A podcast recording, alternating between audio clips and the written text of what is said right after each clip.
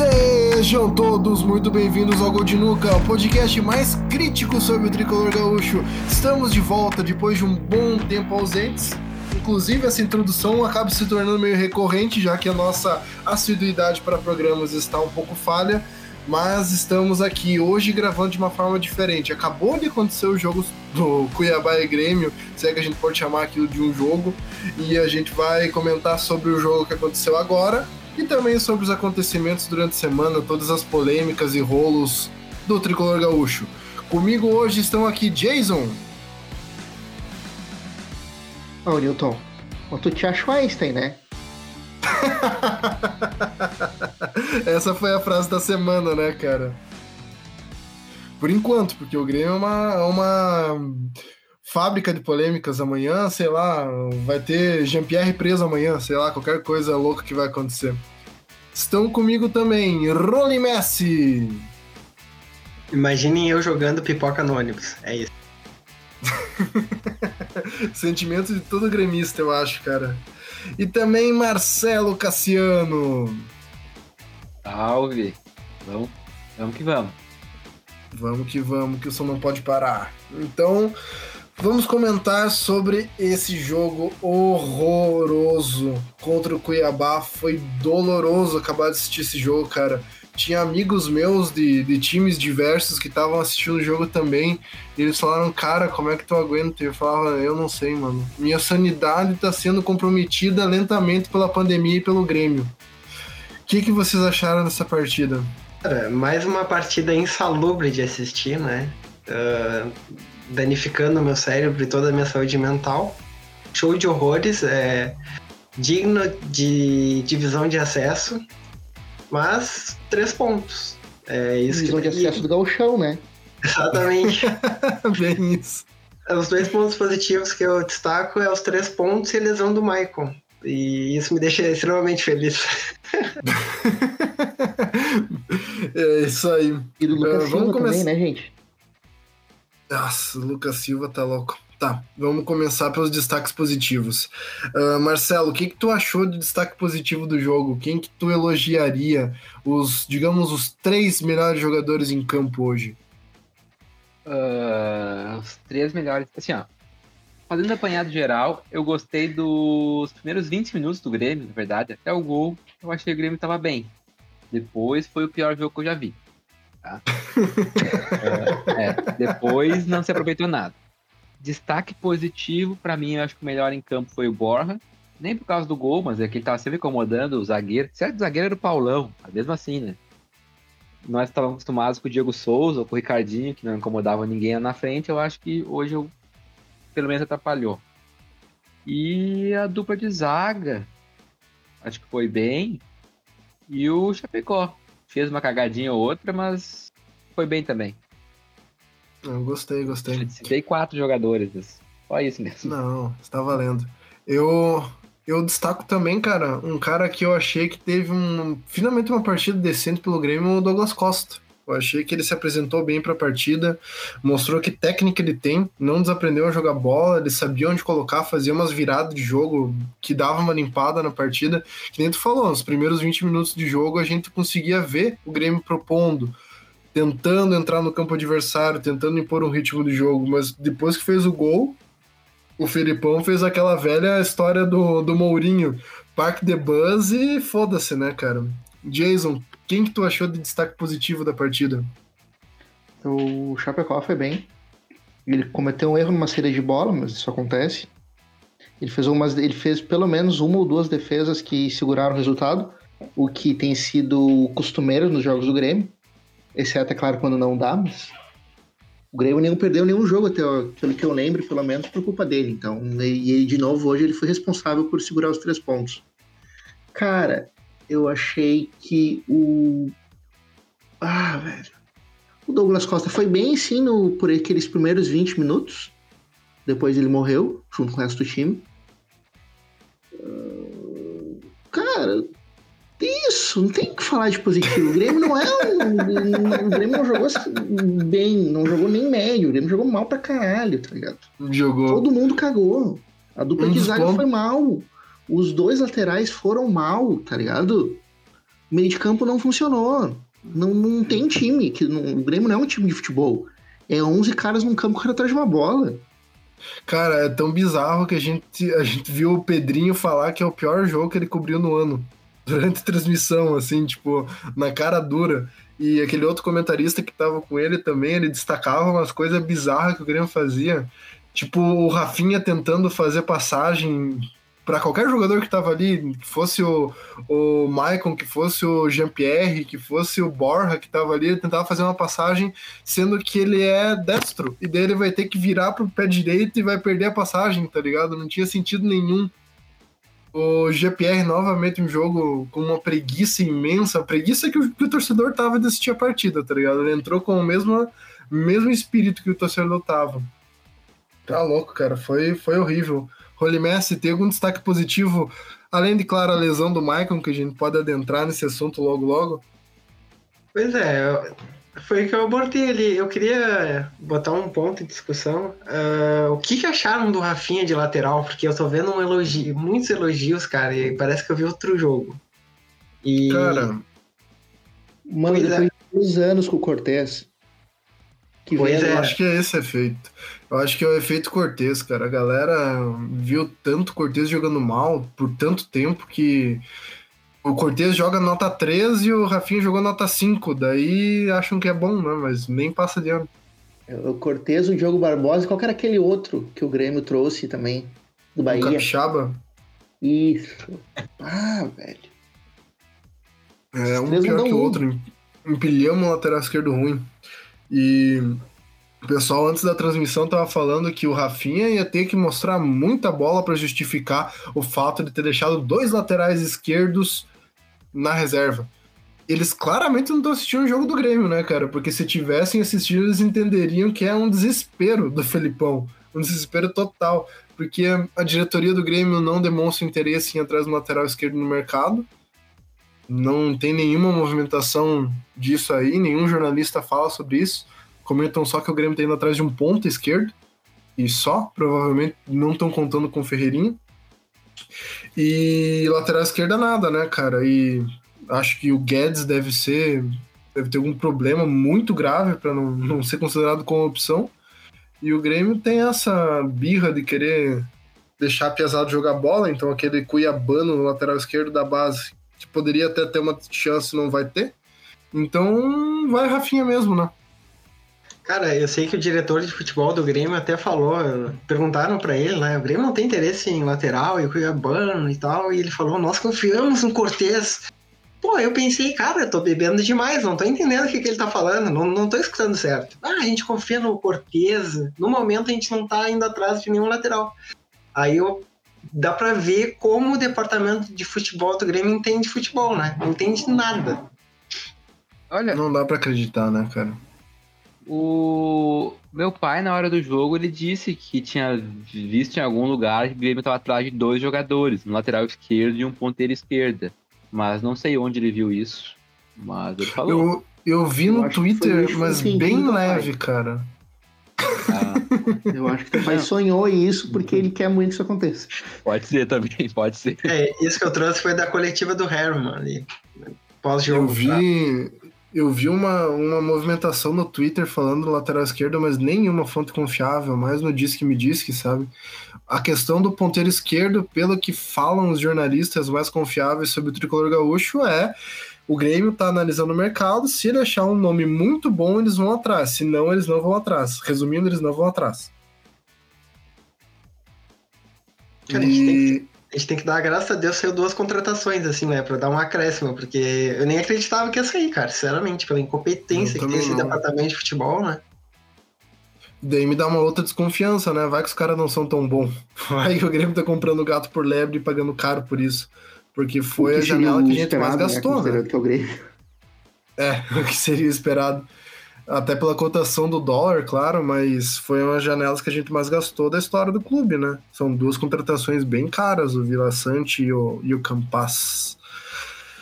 E pela questão da, da lateral esquerda, voltando, que a gente tava falando ali do Rafinha.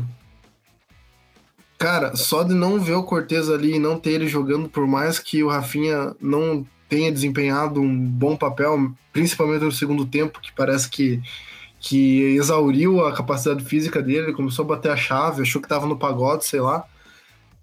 Cara, só de não ter o Cortez já melhorou o time. Isso eu falo com tranquilidade, que sem Cortez o time melhorou. O que, vocês acham? É, eu concordo. Eu, sincero, até não gostei do, do jogo do Rafinha.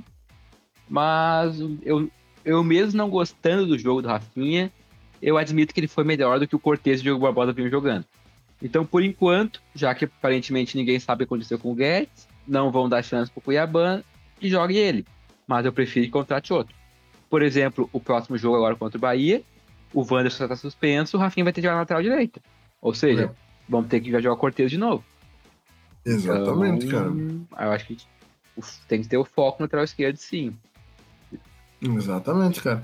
Até porque a gente não tem um lateral direito reserva, além desses, né? Teria que uh, colocar qualquer cara aleatório da base, já que o Vitor Ferraz está afastado. Ele viajou pro Beto Carreiro semana passada, então.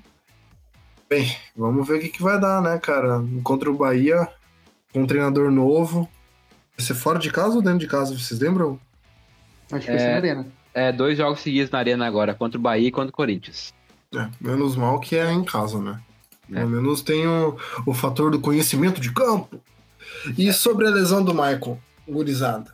Vocês acham que acabou por ali, que não tem mais carreira para esse cara, que já não tinha antes e eles estão forçando uma coisa que não existe? O que, que vocês acham do, do desempenho do Capita em campo? Não tem carreira desde 2019, né? Concordo, concordo.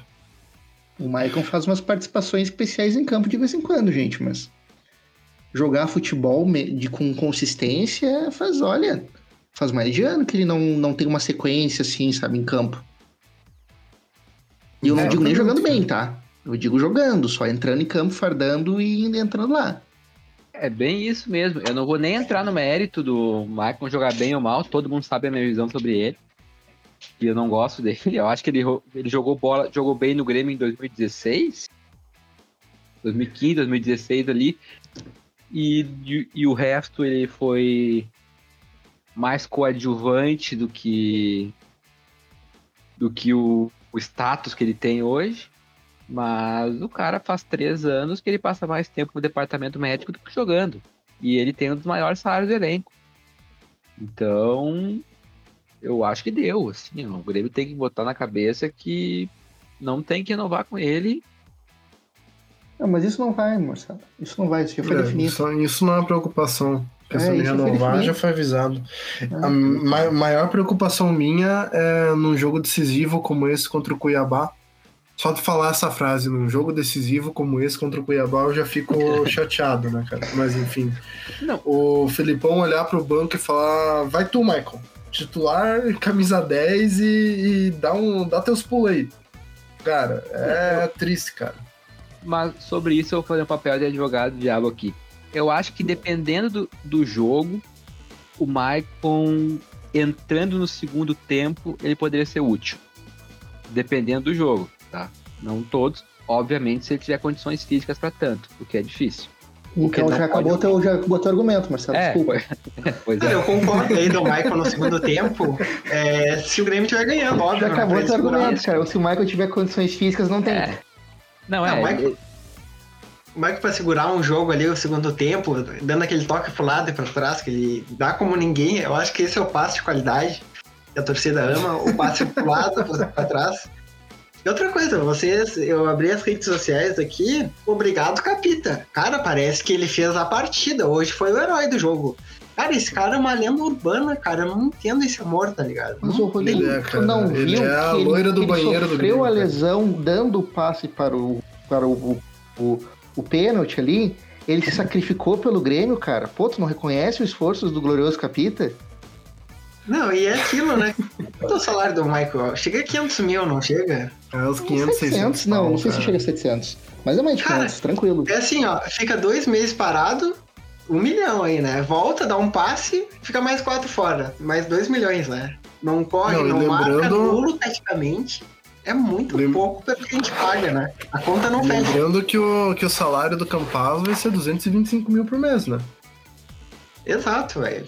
fechado em real já para não ter problema de questão de dólar e tal. Então o cara vai vir ganhando metade do que ganha o Everton.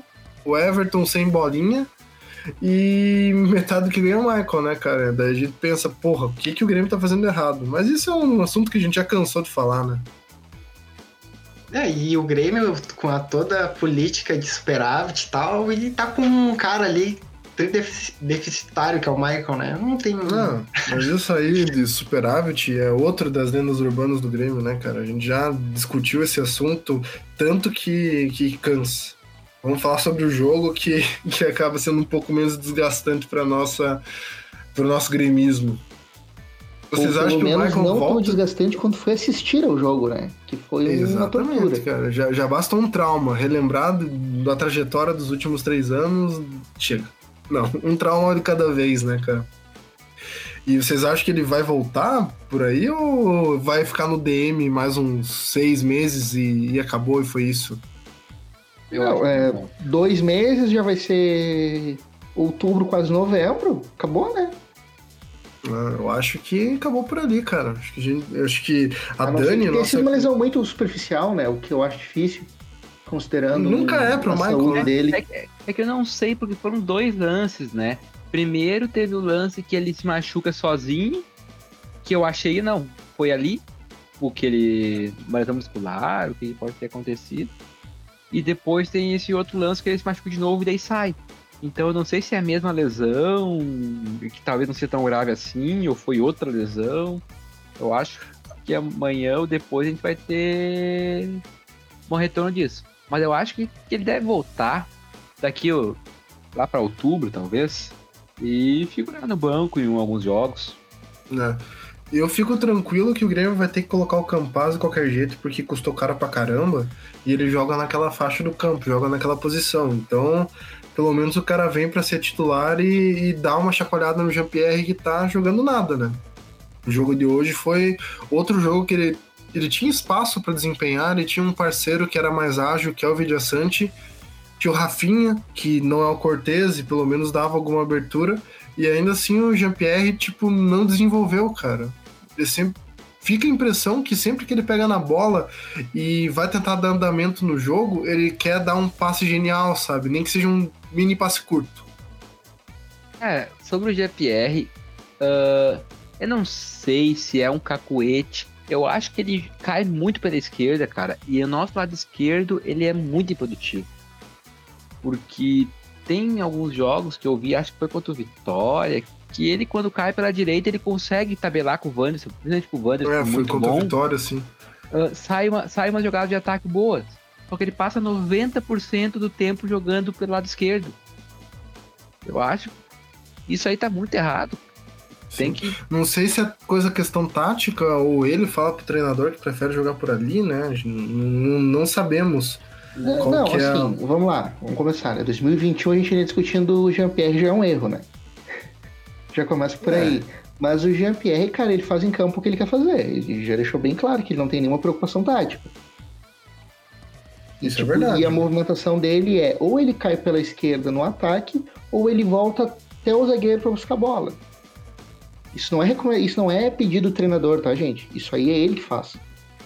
Mas aí eu, vi mais de uma vez o Renato, o Thiago, o Filipão dizendo vai para frente, Jean-Pierre, ele não vai. É, Mas... O próprio Thiago falou quando quando chegou e começou a dar mais, mais jogo para o Jean-Pierre, falou que eles estavam fazendo condicionamento físico nele, que ele ia começar a correr mais em campo. Ele até correu em algumas partidas, só que daí tu pega ali o jogo contra o São Paulo vai olhar o mapa de calor dele, cara, é uma coisa ridícula. O cara mais mal entrou em campo. Claro que Lucas Silva e Thiago Santos como parceiro de meio campo é foda, né, cara? Cortez é foda, né, cara? Alisson é foda, mas mesmo assim, a questão da entrega deixa a desejar. Ele não, não parece que ele não quer estar tá ali, tá ligado? Pois é, concordo. Mas eu acho que agora com os acréscimos pode, sei lá, velho. Eu tenho ainda uma esperança, uma esperança no GPR. Mas. Os acréscimos ele pode ir para a posição correta dele, né, Rolim? Banco. Banco.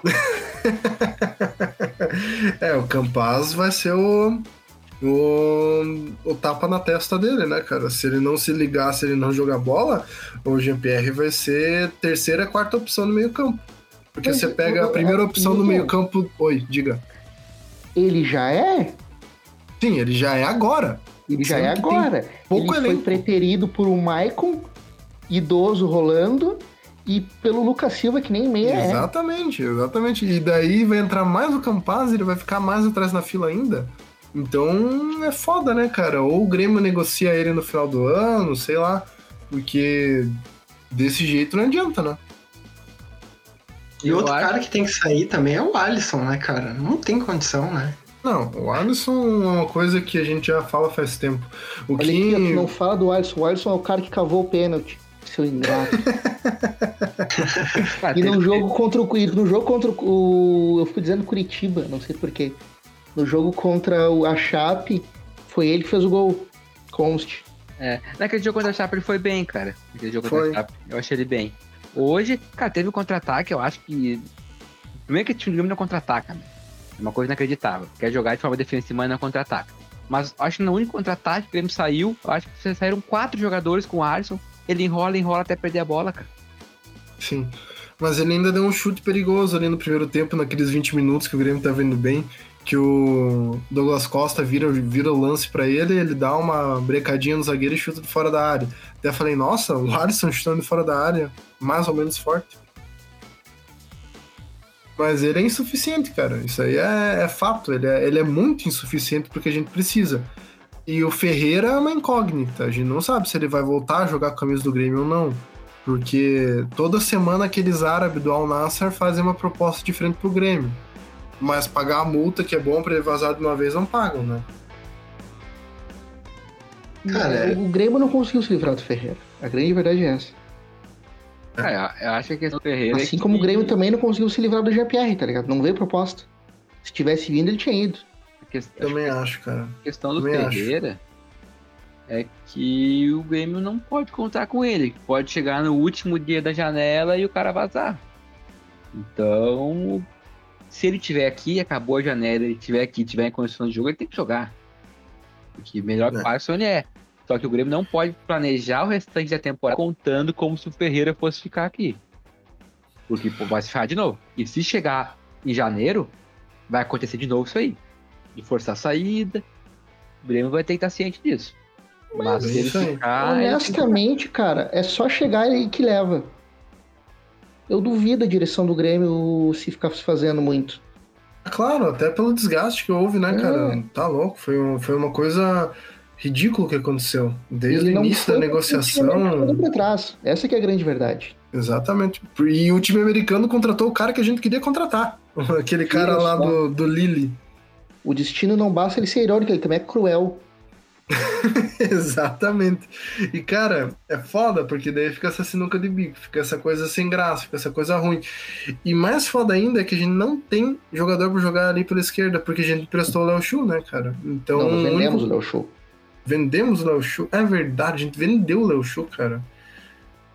Foi concretizado essa venda afinal? Porque eu não, Sim, não, largou. Não lembro de ter visto nada de Ele vendeu o Show e emprestou o Gui Azevedo. Isso aí, é verdade. Muito obrigado por me, me O cara relembrar que disso. tem ali pra jogar é o Alisson.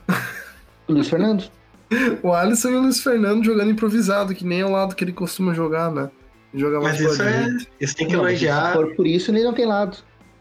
É. tem que elogiar o departamento de futebol, né? É, eles nunca imaginaram que isso ia acontecer, né? Tipo, todos os spoilers que o empresário do Ferreira dava, né? Nunca ia acontecer um negócio desse, né? Aí Mas, tomaram, Rolim, né? eu vou te dizer, cara, que eu acredito que todas as saídas foram ah, planejadas, cara.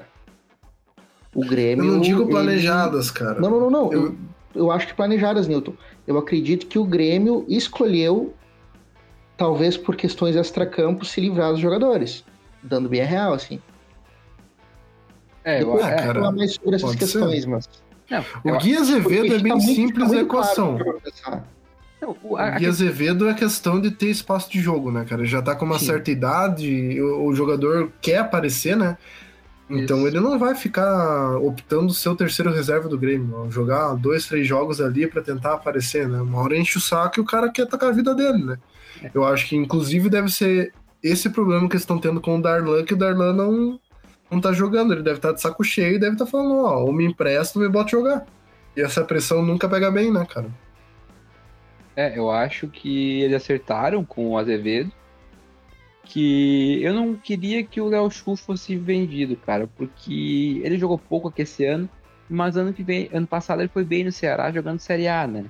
E eu acho ele melhor que o Léo Pereira. O Léo Pereira eu acho muito fraco. Mas não queria que ele tivesse saído. Sobre o Azevedo, correto, correto emprestar, botar, deixa ele jogar lá e ano que vem, se for bem lá, a gente pode aproveitar aqui. Ele é novo ainda, ele tem 19, 20 anos, não tem que ter pressa. E faz parte da seleção, né? Acho que é sub. Acho que é sub-20, não tenho certeza, mas ele faz mas parte. Mas quem não também. foi, né, Rolim? É, quem não foi, é. Mas o que eu acho, eu vendo em campo, tá? Eu acho que esses nossos pontas que subiram agora, o Gui, o Gui Azevedo ele é de fato o melhor, o melhor, tá ligado? Tecnicamente. Eu acho que ele, ele, é o cara que mais sabe o que faz quando tá com a bola no pé. Só que então quando ele. mal pra caramba, né, cara? Ah, é, é, é, mal, mal, é. Marcelo. Me desculpa, cara, mas, mas o Gui Azevedo foi o pior deles. Pois é, eu não achei. Em desempenho em campo. Eu não achei, pois é, eu achei que ele foi o melhorzinho desses. Desses aí. Cara, ele tava bem, mas... cara. Ele tava bem, ele acho que era, era titular um tempo e ele se machucou, né? Então. Mas não sei. E o, foda, que... o foda é que o que quebrou a diretoria foi a questão do Ferreira, né? Se não é. tivesse acontecido a questão do Ferreira, a gente tava, tava rei. O Alisson jogando ali de reserva, o Ferreira entrando titular, tava tudo certo. Só que agora a gente não sabe, ninguém sabe, ninguém sabe o que vai acontecer. Vamos ver se o Grêmio vai se agilizar. Tem pouco tempo para fechar também a, a janela brasileira. Então o Grêmio vai ter aí uma semana, uma semana e meia por aí para fazer uma contratação, contando todo o tempo de burocracia, né? E eu conhecendo o Grêmio, vendo a agilidade que foi essas duas últimas contratações, eu acho muito difícil que o Grêmio vai conseguir ter tempo hábil para fechar com alguém. Eu acho sobre o Ferreira, só para concluir, eu acho que o Grêmio conta com ele sim.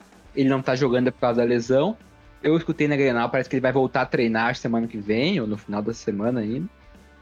E o Grêmio conta com ele, eu acho. Mas mesmo assim, o Grêmio não pode achar que pode confiar nele. Pode chegar no último dia da janela europeia e alguém depositar a multa e ele, tchau. É. Tem... E também pode acontecer dele entrar e jogar e não jogar porcaria nenhuma, né? É. Exatamente, já estava acontecendo depois que ele pegou Covid, né? Seja por causa da questão da acumulação de lesão, perder o condicionamento físico, ele já não estava jogando nada. Depois, ele e o Diego Souza, tipo, acabou ali depois do Covid, né, cara? É. Sobre o último jogo aí. O uh, que, que vocês acham que tem para destacar além do que a gente já viu? Destaques positivos e já, já encerrou, né? Não tem muito o que falar do positivo. E destaques negativos sobre esse jogo chato, modorrento e horrível. Eu vou ser conciso. Destaque negativo desse e dos últimos jogos se chama Thiago Santos. O Lucas Silva todo mundo já conhece. Apesar que o Lucas Silva ele, ele fez. O Lucas Silva ele vinha fazendo alguns jogos até razoáveis, só que hoje foi muito mal. Mas o Thiago Santos vem muito mal. Foi muito mal contra São Paulo. Acho que no jogo anterior ele já foi bem abaixo e foi muito mal hoje também. Então, é. eu acho que ele está suspenso. Ele e o Lucas Silva parece que não, não devem jogar contra o Bahia e jogaria com o Fernando Henrique. É, mais privado.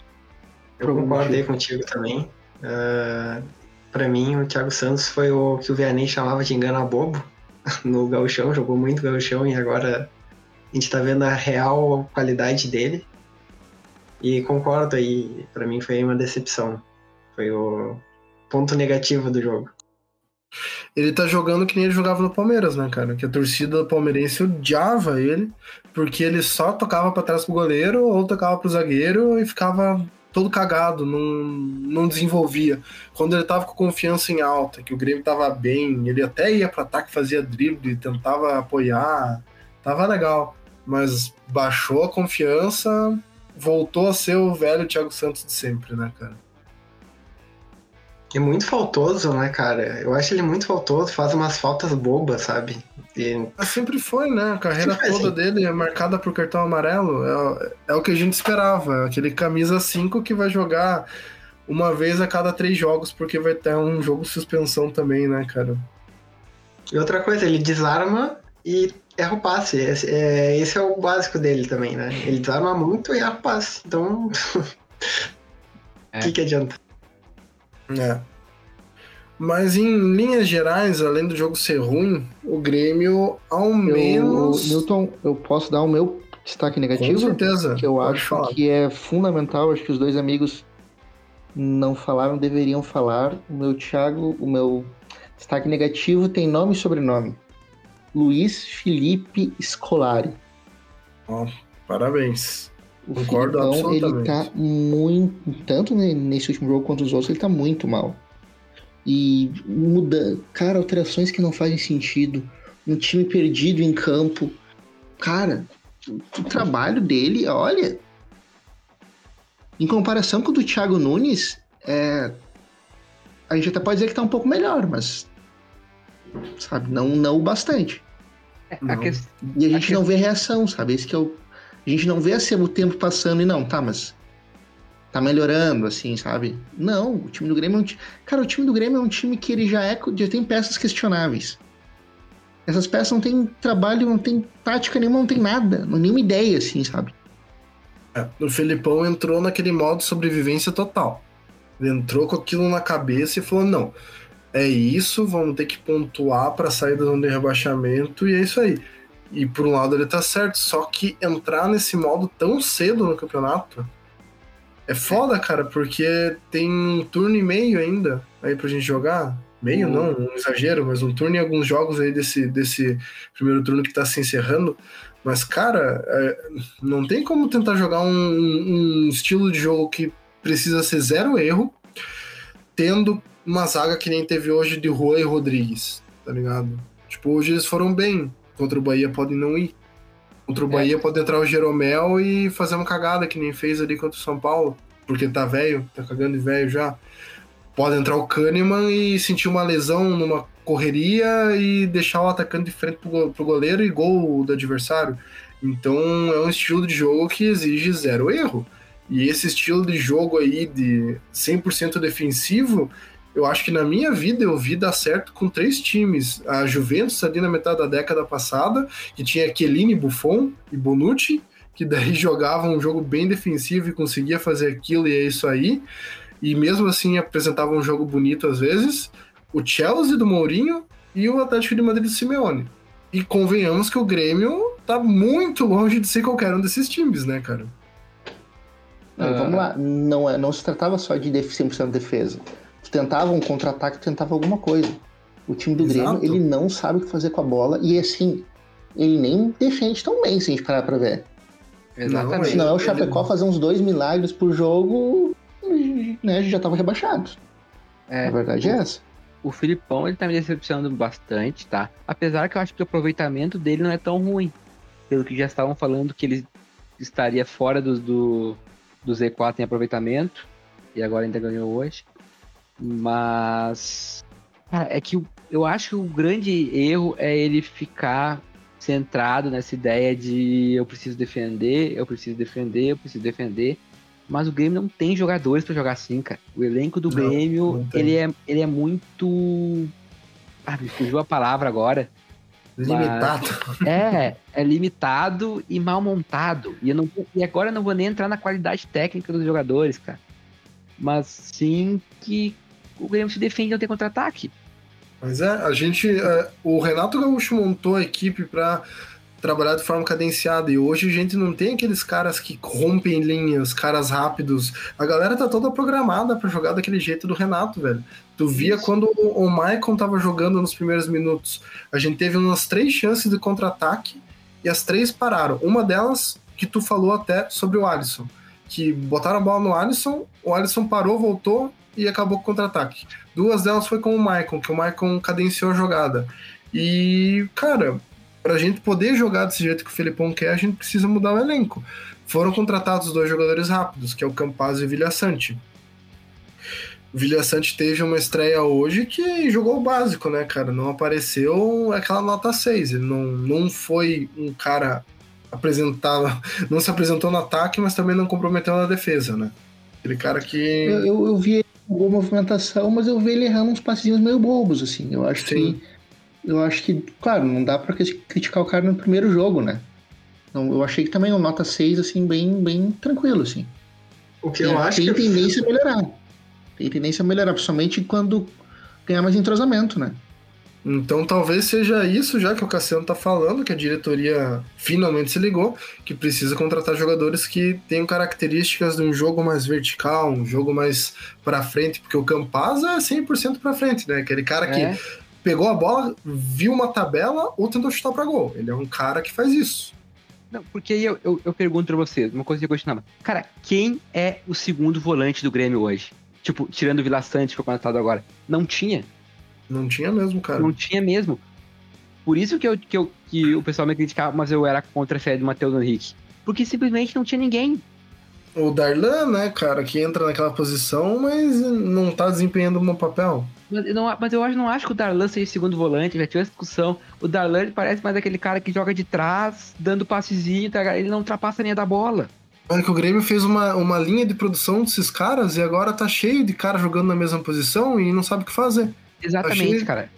Tá cheio de cara que é tipo cosplay de Michael e não adianta. O Fernando Henrique é um cara que, é, que joga da mesma maneira e eu vejo que ele tem muita velocidade, uma passada longa, ele poderia jogar chegando pro ataque. Eu acho que ele tem uma visão de jogo boa, um passe longo bacana, então ele poderia ser adiantado, não só jogar como 5, jogar também como 8. Só que o Grêmio fez essa linha de produção idiota, então agora a gente tá empilhando o cara para jogar nessa posição de 5, que faz a saída de jogo e distribuição, e a gente não usa mais esse cara. É isso mesmo que eu penso. Eu acho que eu vejo o Darlan e o Fernando Henrique são jogadores que estão muito parecidos, tá ligado? Até o GPR tem essa característica, cara. É, até o GPR tem essa característica. É que apesar do GPR, apesar de eu achar que o GPR. Eu acho que o único segundo. O único jogador que poderia ser segundo volante do Grêmio era o GPR. Porque. Mas ele não marca. Ele O resto tudo é não, primeiro Ele não volante, né? marca, não corre, não corre, não ocupa espaço, fica parado. sabe? né, É, cara? a maior lenda urbana, acho que depois do Maicon, é o Jean-Pierre e é volante, na realidade. Eu ficava pá, cara. Não sei qual que, é, qual que é mais real, assim. Não, mas na realidade o Jean-Pierre é volante. Sim, meu amigo, ele joga parado, ele não marca, ele não corre, ele fica assistindo o jogo. Que volante maravilhoso esse teu, hein? E falando desse volante maravilhoso, eu acho que tá na hora de a gente entrar na polêmica. Polêmica da semana! falando sobre o, o papo da Guaíba, que teve, que o nosso colega Jason mandou ali para nós no podcast, sobre o que anda acontecendo nos bastidores do Tricolor Gaúcho. Vocês devem lembrar do vídeo do pagode que aconteceu ali no, no, no domingo para segunda. O Grêmio perdeu para São Paulo, se afundou na tabela, todo mundo desolado, a torcida puta da cara. O grupo dos veteranos gremistas locou um espaço lá em Canoas e foi tocar um pagodinho, né? Porque nada significa tanto pagode quanto derrota no Campeonato Brasileiro. E também tem as informações isso é colocadas pela. verdade. Considerando o histórico do futebol brasileiro, cara, Isso é verdade, bem, bem, bem bolado. E outras conversas da Guaíba sobre indisciplinas da categoria de base, uma divisão, um racha, claro, no elenco, com um grupo de veteranos, um grupo de jovens e outras fofocas que a gente tem que discutir para que lado vão. Jason, tu que estava ouvindo na íntegra, ao vivo, no momento que começou a conversar sobre a situação lá na Guaíba, o que que tu passa? Qual o panorama que você tem sobre os bastidores gremistas? Bem, em primeiro lugar, ah, nós já falamos nesse próprio, nesse próprio podcast, eu creio, dessa divisão entre os, entre os grupos. Tu tem um grupo que, que é composto pelos veteranos, a gente pode chamar assim, apesar que tem um ou dois não tão velhos, mas Maicon, Jeromel, Diego Souza, Rafinha, o Paulo Miranda. Aí tu coloca também o Luiz Fernando, que não é tão velho, mas toda essa galera é uma panela, um núcleo, e tu tem o outro núcleo que vem uma gurizada da base que cresceu junto. Aí tu tinha o Matheus Henrique, que já foi, o Jean-Pierre, o Darlan. Provavelmente vai colocar alguns outros dois, alguns dois ou três, assim. E esse grupos, eh, eles estão em rota de choque já faz algum tempo. Existe uma certa rivalidade interna, existe, o pessoal não se fala bem, o pessoal não se dá, o pessoal fica, não quer ficar passando a bola um pro outro. O que é tudo que a gente precisa nesse momento, né? Um grupo desunido. e assim, uh, só a galera talvez não lembre, tá? Mas não é a primeira vez que isso acontece no Grêmio. Quando o Renato assumiu o Grêmio em 2016, a situação era a mesma. Ele, na época dele, né, quando ele chegou, ele conseguiu dar um jeito nisso. Tipo, agora não. Estancou a sangria, né? Ele estancou a sangria, sim. Eu lembro que tu tinha uh, uma galera que não se dava bem. Tu tinha, por exemplo, o Marcelo Groi, que não se dava com a galera. Tu tinha o Luan, que era um cara excluído. Tu tinha uma panelinha bem fechada com o Douglas, com o Jeromel, com o Marcelo Oliveira. É, e o Maicon também, né? É, era uma situação bem complicada interna. E voltou. Voltou, né? O Grêmio voltou a ter esse problema. É bem sério isso, gente. É bem sério. É, e o que vem se comentando, até o próprio Cristiano Oliveira, que estava na, na Guaíba, e antes dessa aparição na Guaíba, ele tinha feito um vídeo na segunda-feira. O que ele comenta muito é sobre o grupo ser mimado. Sobre o Grêmio ter dado liberdades demais para a galera da base, a galera da base achar que fez parte de um grupo campeão, sendo que nem jogou, e os veteranos acharem que mandam no clube, que tem inferência sobre diretoria, que tem inferência sobre administrativo do clube. É aquilo que a gente vem falando faz tempo, né? O Grêmio deu responsabilidade mais para o Renato Gaúcho, transformou os jogadores do Grêmio em espécie de senadores, como tinha no Chelsea, que o próprio Felipão foi boicotado pelos senadores do Chelsea. E... Real Madrid, clássicos. Real Madrid também. Então, são situações que a gente sabe que historicamente nunca dão certo, sempre dão merda. A parte boa é que essa galera, a maioria tá aposentando no final do ano, né? Aposentando ou acabando o contrato. Então, acho pouco provável que eles vão ficar aqui no Grêmio. O Grêmio vai acabar ficando só com a panelinha da base. A parte ruim é que a gente pode estar na Série B para ver essa reconstrução do Grêmio. E com a panelinha da base. E com a panelinha da base. Então, gurizada, o que, que vocês acham dessa, dessas fofocas? Que aconteceram aí nesses últimos dois dias. Pode acontecer também de ter o mesmo destino do Marcelo Oliveira também, né? Ter um cara na direção sem fazer nada. Porque ele não tem nenhum. nenhum nunca. Sei lá o que ele faz na, lá. Cara, né? o, que eu, o que eu sei que o Marcelo Oliveira faz é ficar doido na base, tá ligado? Tipo o trabalho que o. Que o. Nossa. Ah, nossa. Espinosa, isso. Tinha, me fugiu o nome. Ia falar Lazzaroni, ia um pouco mais longe. Uh, que ele tinha de ficar olhando a base, de fazer uma comunicação com o treinador do momento, de falar, ó, oh, esse cara joga de tal jeito, esse cara joga de tal jeito. Que é um emprego que deveria ser, tipo, um. Nem deveria ser muito remunerado, né, cara? Poderia ter um cara bem, bem de boa ali, se bem que tem uma pessoa que já jogou futebol, quem sabe seja bom para essa posição, né? Mas é uma posição um pouco simplória, né? Que a gente saiba, pelo menos. Uh, é. Sobre esses assuntos que vocês estavam falando, cara, eu não sei se eu vejo. Não sei se informação isso de que tem os dois grupos. Na época do Roger eu lembro que se falava muito que tinha o grupo da gurizada da base, né? Que eu acho que era o Luan, o Wallace, mais alguns, e o grupo dos veteranos. Mas hoje eu não vejo que. Não sei, eu não acho que o problema tá em jogador fazendo má vontade. Não acho que o problema tá em uma eventual rixa entre o elenco. Eu acho que o time não tá jogando bola mesmo. Não sei. Não tá me parecendo vagabundagem, alguma coisa do gênero. Não, não. A questão, na minha visão, é que foi acumulando tanto erro nos últimos dois, três anos que resultou numa depreciação do, do Grêmio em campo. Você colocou um monte de jogador jovem que deveria estar tá subindo na carreira, deveria ser titular, deveria estar tá jogando pra caralho com 19, 20, 21 anos no, na, no banco de reserva. É impossível achar que eles vão ficar satisfeitos com essa situação tendo empresário que quer que o guri jogue, sabendo que provavelmente deve ter gente da Europa vindo, vindo no mínimo olhar ou fazendo sondagem pelo jogador. Então é aquela questão, tipo, o Grêmio devia ter feito com toda essa gurizada que eles fizeram com o Wanderson esse ano. Deixa o Rafinha na reserva, bota o guri jogar e é isso aí. E isso aí eu falo desde 2019, desde 2018. Já tem essa questão da insatisfação e quem sabe também de um mimo, que o Grêmio talvez tratasse eles com joia, e daí já chegaram se achando na, na categoria profissional. Eles deram muita trela para esses caras do, do grupo dos, dos mais idosos, e isso acabou refletindo em campo, cara. Porque essa galera recebeu cadeira cativa. E não pela bola, recebeu cadeira- cativa pela influência que eles tinham. Jeromel tá jogando nada. E tá jogando nada desde o início do ano. Desde o ano passado, ele não tá jogando nada. O Cara, Jason sempre falava isso. Então, Começa a tipo, voltar, né? então são coisas assim que, que incomodam o time também em campo, né, cara? O Rafinha, quanto tempo ele ficou aí de cadeira cativa? O Wanderson na reserva bufando, querendo jogo. Diego Souza, cadeira cativa no ataque, jogando bosta nenhuma, né, cara?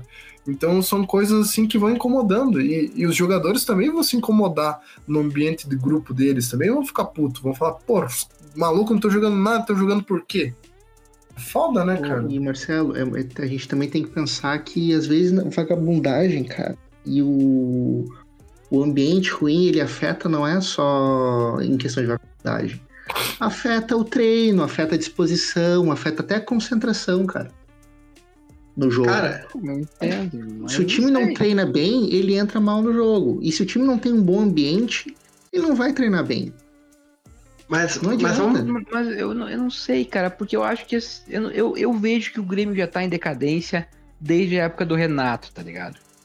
E eu acho que é muito simplório a gente resumir. Tá, mas Que- tu acha que o Renato não foi uma vítima desse, de todo esse ambiente? Não, Porque pra mim é bem claro que o Renato foi uma vítima de todo esse ambiente também. não, Ah, o Renato a teve vítima- controle do grupo até Cara, ele não ter mais controle do grupo e ele ser ejetado. não, eu não acho que É bem claro isso. Pra Não. mim, pelo menos, é bem claro isso. Bom, Cara, eu acho é, assim, é do Renato- Eu não acho que o Renato foi ejetado pelo grupo. Eu acho que foi feita uma sucessão de erros e o simplesmente até que a situação se tornasse insustentável. Desde que levou cinco do Flamengo, de- depois levou quatro do Santos, depois o elenco vai piorando a cada ano, depois perde na pré-Libertadores. Não, Cara- não foi que ele perdeu o grupo, porque, porque Não, mas o Renato não vinha- perdeu o grupo agora, cara. O Renato perdeu o grupo em 2019, o Renato perdeu o grupo em 2020. Se tu É, mas- analisar o 2020 do Grêmio, o Renato teve pra cair umas duas vezes. É, o que salvou o Renato foi o Grenal, né? O, Foi o Renato. Grenal na Libertadores e depois se classificar pra final da, da, da Copa do Brasil. Senão o Renato não tinha terminado 2020 como treinador do Grêmio. Se falava Exato. abertamente na saída dele. A, a questão principal acho que foi no. Acho que teve um jogo contra o Bahia que ele tava pra cair, o Grêmio foi lá na Bahia e ganhou. Sim, Mas não, sim, cara. Tipo, sido- não, não, não dá pra gente pensar que o Renato tava, tipo, ah, não, do nada demitiram o Renato esse ano. Não, o Renato já tava em- fazendo hora extra desde meados do ano passado. Mas, é- mas é por isso que eu tô, acho que eu tô afirmando que eu não acho que o Renato tenha perdido o grupo. Eu acho que o Grêmio como um todo foi decaindo, principalmente porque o time sempre foi piorando e os resultados consequentes foram piorando e por isso o Renato caiu. Não, não acho que, que em 2019 o Renato tenha perdido o grupo, que em 2018, será 2020, o Renato tenha perdido o grupo e por causa disso os resultados pararam de aparecer. Eu acho que o trabalho de montagem de elenco foi muito ruim. Cara, eu acho assim, Também, ó. também. Acho que a questão do Renato é assim, ó. Eu acho que ele não perdeu o grupo, porque senão ele pega todos os jogadores, vai ali na esplanada da, da arena e mostra a estátua. Eu, esse aqui sou eu. O Renato não ia perder o grupo. E eu acho que. Eu, cara, eu consigo facilmente botar a culpa de tudo que tá acontecendo no Renato. Porque imagina, cara, imagina tu lá, vai treinar, tu treinar falta depois do horário, di- digamos, né? Aí, tipo, Alisson titular de 10, o Renato botava. Era o 10 do time Alisson, voltando de lesão. Cara, era um negócio absurdo, sabe? Tipo, eu como jogador, eu, eu não ia ter nenhuma motivação de treinar e de jogar, cara. As coisas que o Exatamente. Renato fazia. Tá, mas peraí, tá, mas aí, como- Felipe, mas vejo- Felipe, aí eu vou te perguntar, cara. cara. Por que, que o Valisson é titular do Grêmio? Não tem, não tem explicação pra mim. Não, Não mas tem. eu te dou a explicação. Porque o Alisson é um dos caras mais comprometidos com o Grêmio, que é o mesmo motivo do Cortez. Ah, Por que, que o Darlan não é titular do Grêmio? Com nenhum treinador? Não, concordo.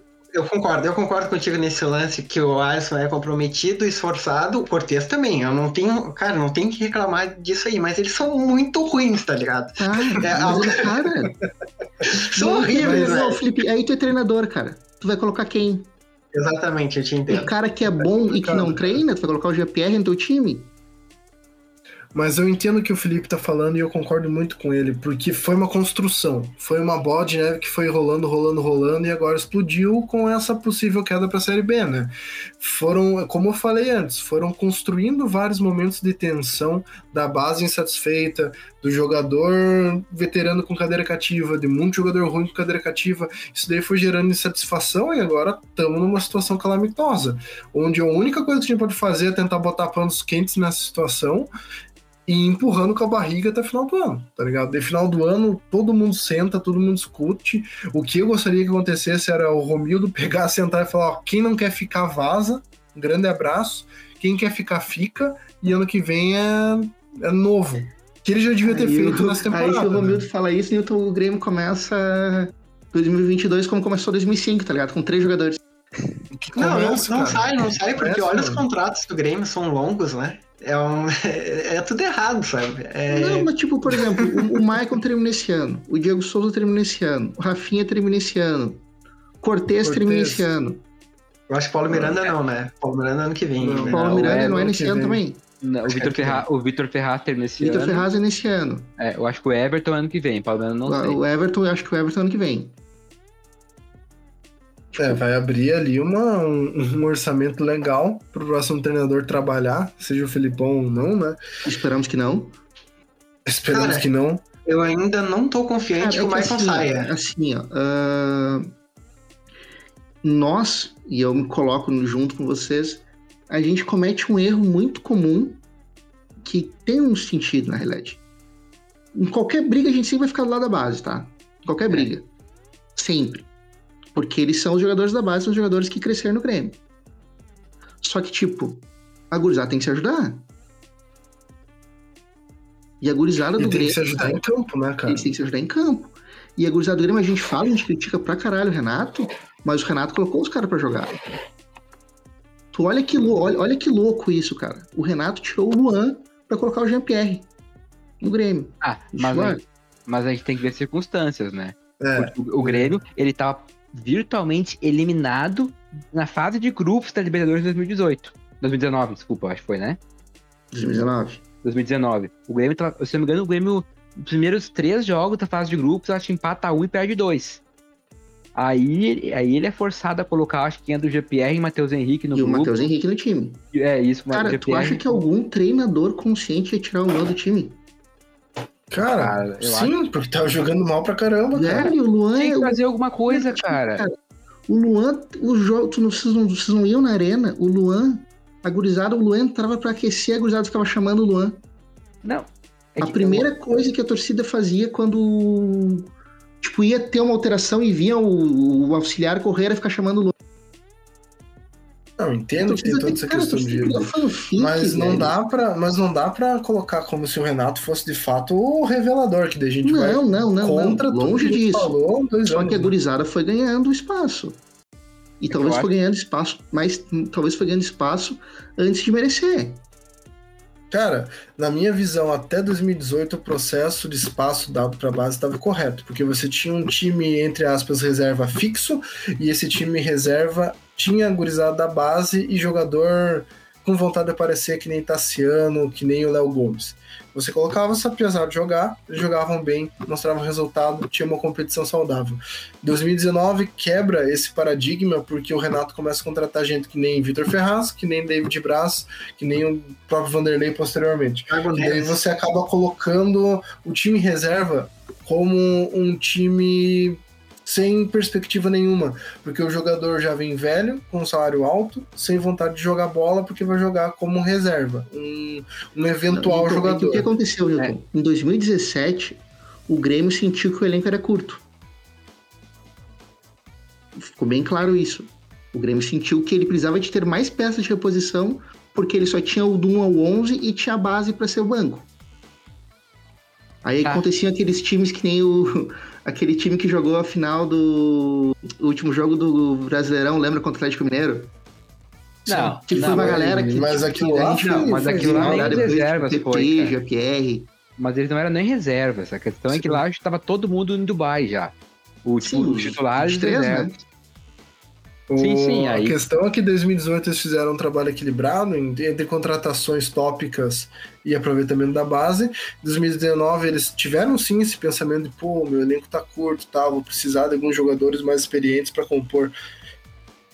Só que, cara, você tá contratando um ser humano, você não tá contratando uma máquina. Não é que nem você contratar no FM ou no FIFA, que tu vai deixar o cara na reserva o cara vai criar uma rede de influência, né, cara? E foi o que aconteceu com o David Braz, que criou uma rede de influência, já trouxe o Vitor Ferraz, trouxe o Vanderlei, e vai acontecendo essa tragédia, né, cara? Foi enrolando, enrolando, enrolando. E aí explodiu que e aí veio, né? Exato, exato. Ah, Justamente sim, por causa do Renato, é que- foi criando também isso daí, É contratando que, um cara, monte é de que gente. o Grêmio, ele, do nada, o, eu não sei o que aconteceu, a gente não tá lá dentro. O Grêmio se perdeu na poeira em um determinado momento de 2018, 19. É. Internamente, assim. Isso, sei lá, dá pra ver, assim.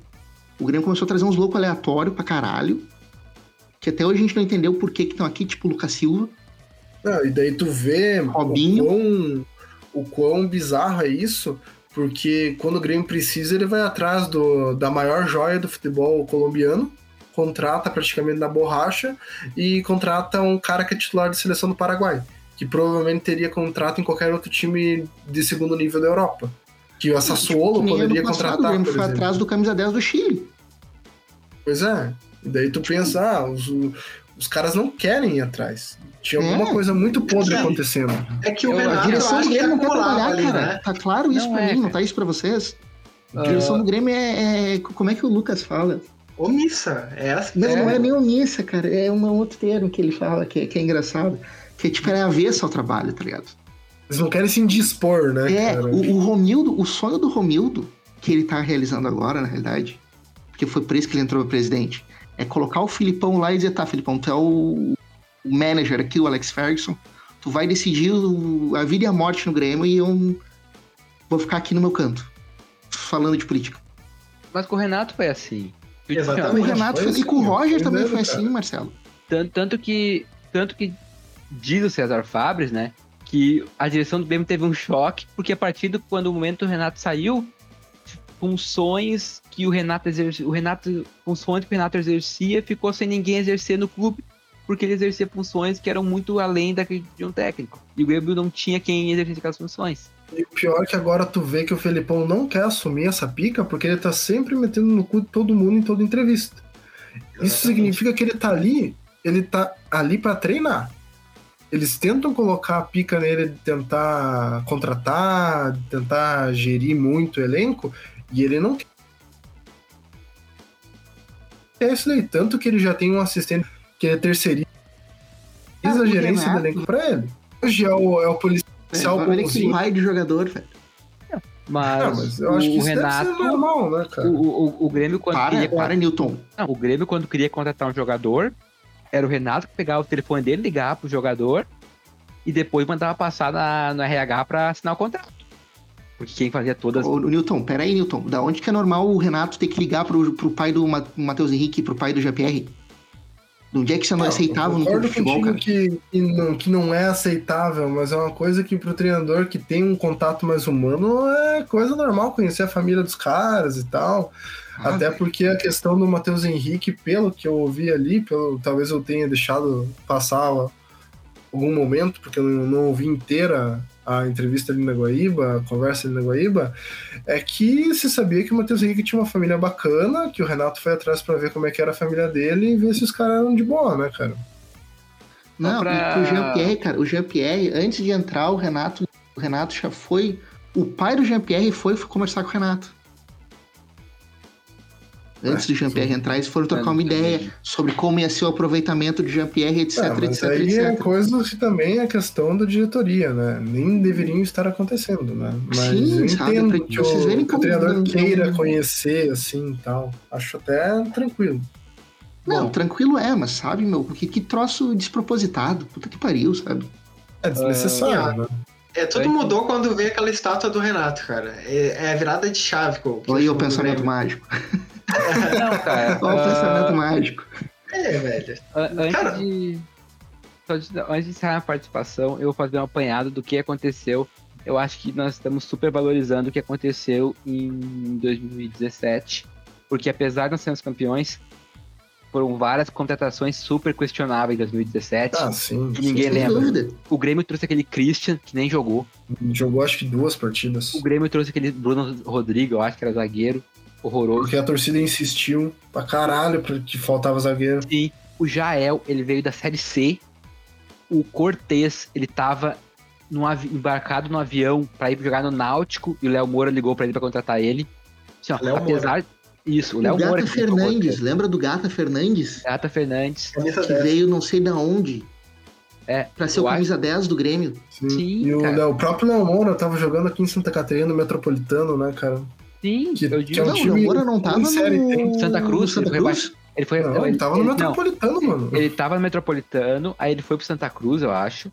Aí depois de Santa Cruz ele veio pro Grêmio. Ele, ele rebaixou o Não. Inter, que ele, ele fez um gol. No final do Brasileirão 2016, ele fez um gol no Beira Rio. E contra o Inter, eu acho que foi 1x1 o jogo, ele fez o gol. Rebaixou o É, Inter. isso que contratou. É. Ele É, o foi isso aí também. mesmo. Ele tava no Metropolitano, foi pro Santa Cruz. Então tá É. certo. Isso aí. Então, eu acho que mesmo em 2017 e 2018 também, a gente tivemos várias contratações desse nível que que foram muito ruins e a gente acaba não lembrando porque nós somos campeões. Então eu não acho que teve uma situação que foi uma grande virada de chave. Eu acho que foi acumulando. Porque em 2017 tu tinha no time titular dois jogadores que foram contratados. 2018 iam saindo jogadores bons iam entrando esses contratados, até chegou um momento que a maior parte do time foi formado por jogadores contratados. E aí que deu problema. Eu acho que Não, o, Marcelo, eu acho que tu tá correto, cara. Eu, eu sempre exponho assim, a galera tende a fantasiar com um 2016 e um 2017 que não aconteceram. É. Onde tudo era correto e o Grêmio era um puta time organizado, que nunca foi, tá ligado?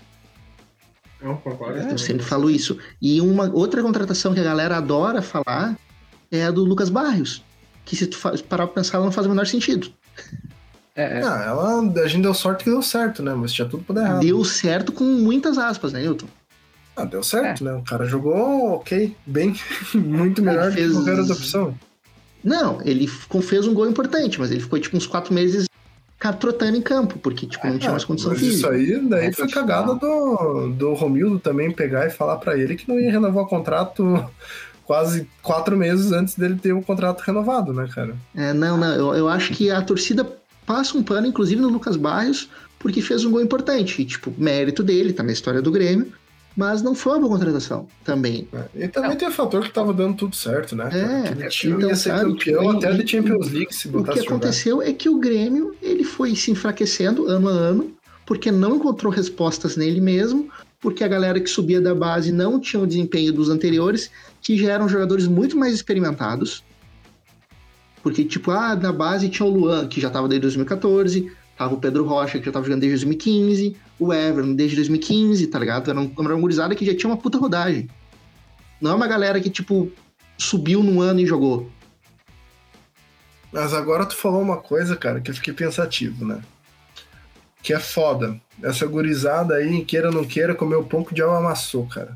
Pedro Rocha veio lá da Juventus de São Paulo, veio pra cá e teve que sofrer na base, comeu, comeu, comeu, chegou.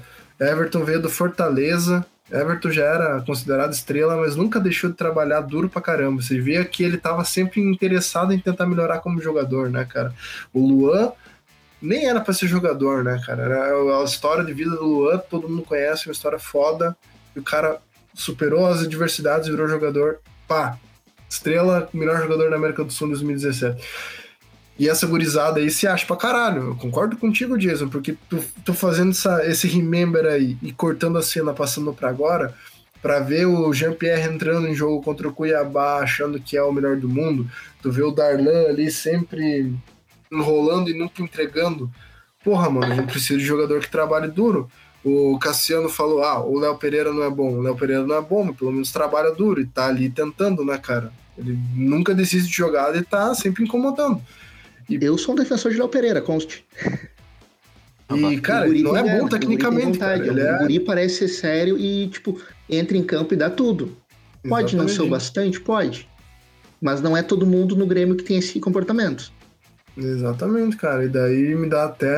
Tô fazendo essa, essa paralelo assim, cara, me deixa puto, né, velho? Porque parece realmente que eles. Essa gurizada cresceu em um Grêmio que tava muito mal. Em 2015 era uma zona completa. E as adversidades moldaram eles a meio que falar: não, vamos tirar esse time da merda mesmo. E é isso aí. E essa gurizada nova aí que cresceu, criada a leite com pera, tá realmente deixando a desejar. Podia ter mais Não, entrega. Assim, gente, só, uma, só um parênteses também. A gente não, também não podemos uh, vilanizar a base do Grêmio, tá? Não, Apesar certeza, que a gente né, não cara? gosta de A o- ou de B, ou por exemplo, eu fico pegando no pé do Jean-Pierre, porque eu realmente acho que dali não sai nada, mas sabe, é uma gurizada que é, é um patrimônio do clube e a gente Até torce por- para que eles deem certo. Até porque Eu, por exemplo, sempre Wanderson torço pra todo jogador do Grêmio dar certo. cara. Só que, tipo, a gente tem que criticar, porque a gente tá vendo em campo que a gurizada não tá se empenhando. O Pois que é. deveria. Cara, olha o Chapecó, velho. O Chapecó parece que é um goleiro experiente pra caramba.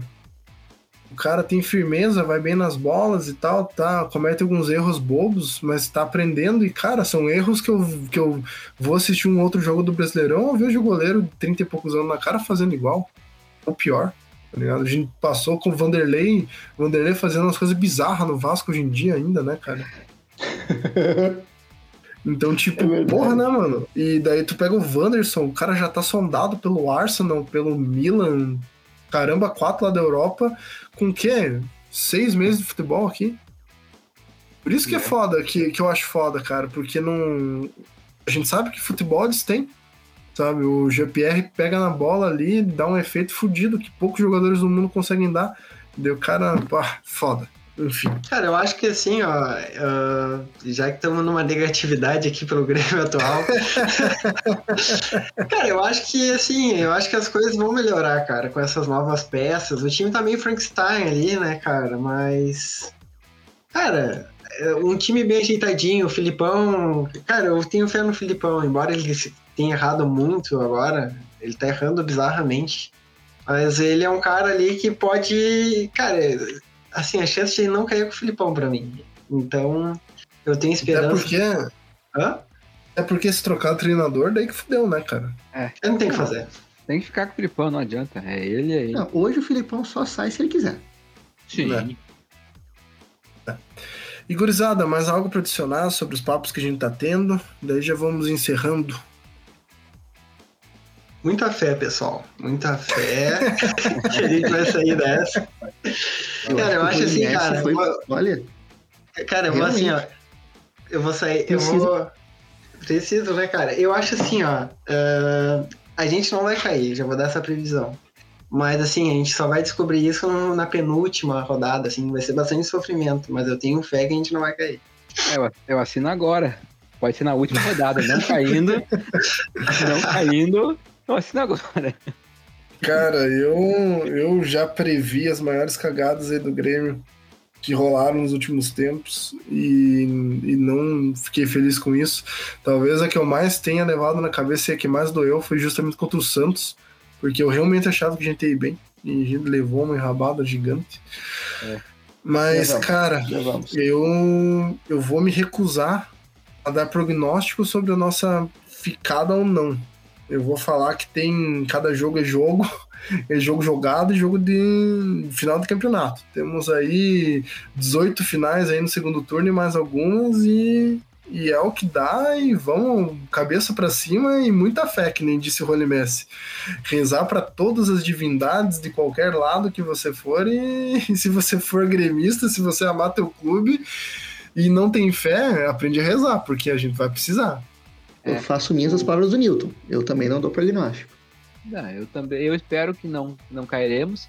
E falaram hoje tarde na Grenal que o Cuiabá tinha perdido um jogo só nos últimos oito. Então dá pra ter uma esperancinha aí de que as coisas vão melhorar. É, é, é, o, o brabo do Grêmio é que os times que estavam ali na volta todos deram uma, uma, uma petinha arrancada, né? cara?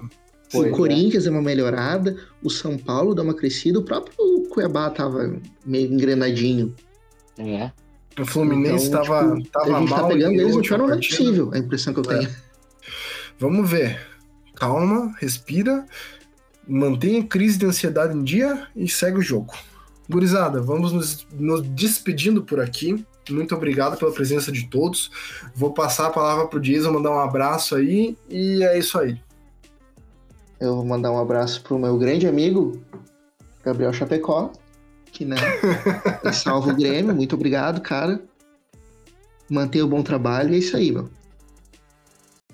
Role E pro, Messi. meu, pro outro grande amigo, o Breno, que não é pra ele ficar chateado que a hora dele vai aparecer. Porque ele também é um baita goleiro.